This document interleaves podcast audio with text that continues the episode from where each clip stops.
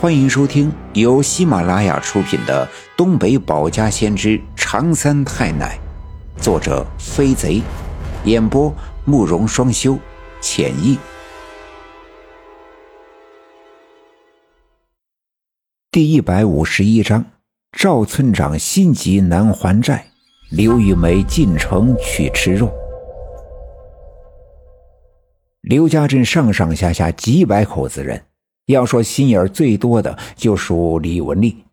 他一直觉得上次交给村长的那笔钱会打水漂，眼前文学就要结婚，这是个最好的由头，便一直想借机找赵村长要回去年交的钱。恰好今天，他看见赵村长从车上下来，又进了村部，便假装在自家门口干活，眼睛却一直盯着村部，等着赵村长出来。过了一会儿，终于看见了赵村长从村部里走了出来，背着手向东，便放下手里的活儿，赶紧向前跑了几步，来到了赵村长的身旁。赵村长听到了脚步声，回头看去，原来是李文丽，便问道：“啊，文丽啊，你找我有事儿？”见到赵村长问自己，李文丽暗自咬咬牙。心想，这事儿如果抹不开，吃亏的只能是自己，索性遮住面子，直接开口要钱就是。哎呀，老村长呀，还是你厉害呀，一眼就看出来我有事儿。我，啊，我。赵村长停住脚步，回头看着李文丽说道：“哎呀，文丽啊，看你平时能说会道的，有事就说呗，咋还结巴了呢？”村长呀，我们家文学和下队小娟的事儿，你早就听说了吧？前两天呀，我和小娟他爸商量了，这过了年，这就把好事给办了吧。赵六姑看的日子，说正月十六正合适，所以这两天我寻思着，不管咋说呀，也对小娟过点彩礼钱。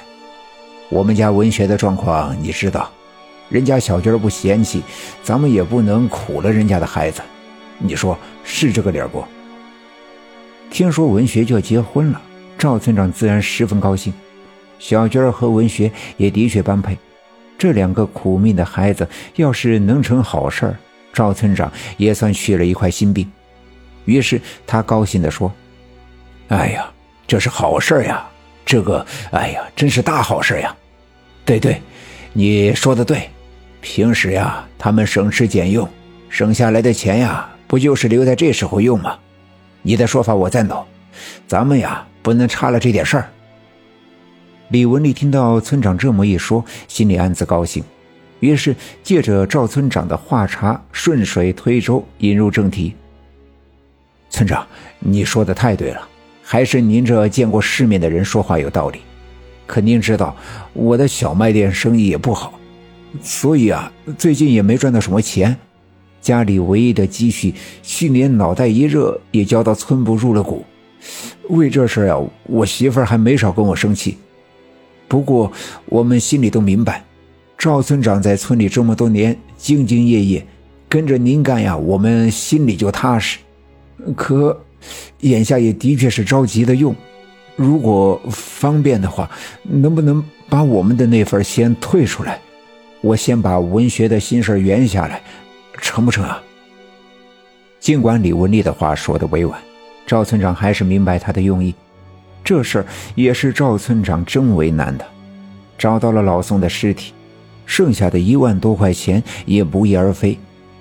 死人是无法开口的，所以这事儿心里明白，想找到那笔钱更是难上加难。李文丽这么一问，还真难住了赵村长。可又不能在这个时候露了马脚，免得引起村民的恐慌。于是赵村长只好扯了个谎：“哎，好的，文丽，我明天呀给县里的工程队打个电话，看看他们最近动了没有。要是没动的话，我就跟他们商量一下，把你的那份拿出来给你。”其实李文丽也没指望着今天能够拿到钱。赵村长的为人，村里的人都知道。今天他既然开口答应了，想必也是差不了了。但事已至此，也只好转身回了家门。再说刘玉梅，上午在李文丽家干呕了一阵子，我爸爸跟他开了个玩笑，他脸上生气，可心里却咕咚的沉了一下。回家之后，越想越不安，自家的爷们儿在外当兵，大半年没有回家，而自己前阵子跟白胜利鬼混，难不成肚子里是有了他的骨肉？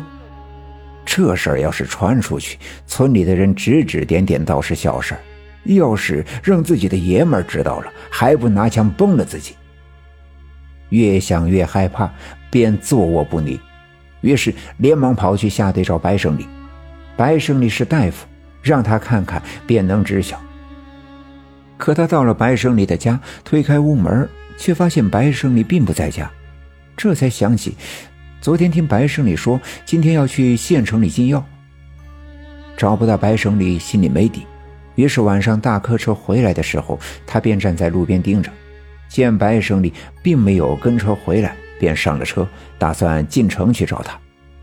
年前的时候，刘玉梅曾有一次偷偷的跟白胜利坐车去过城里，原打算让白胜利带他去商场买点衣服，顺便见见世面，可没想到下了车。白胜利带着他东拐西拐的上了一个楼房，告诉刘玉梅，这是自己原来的家。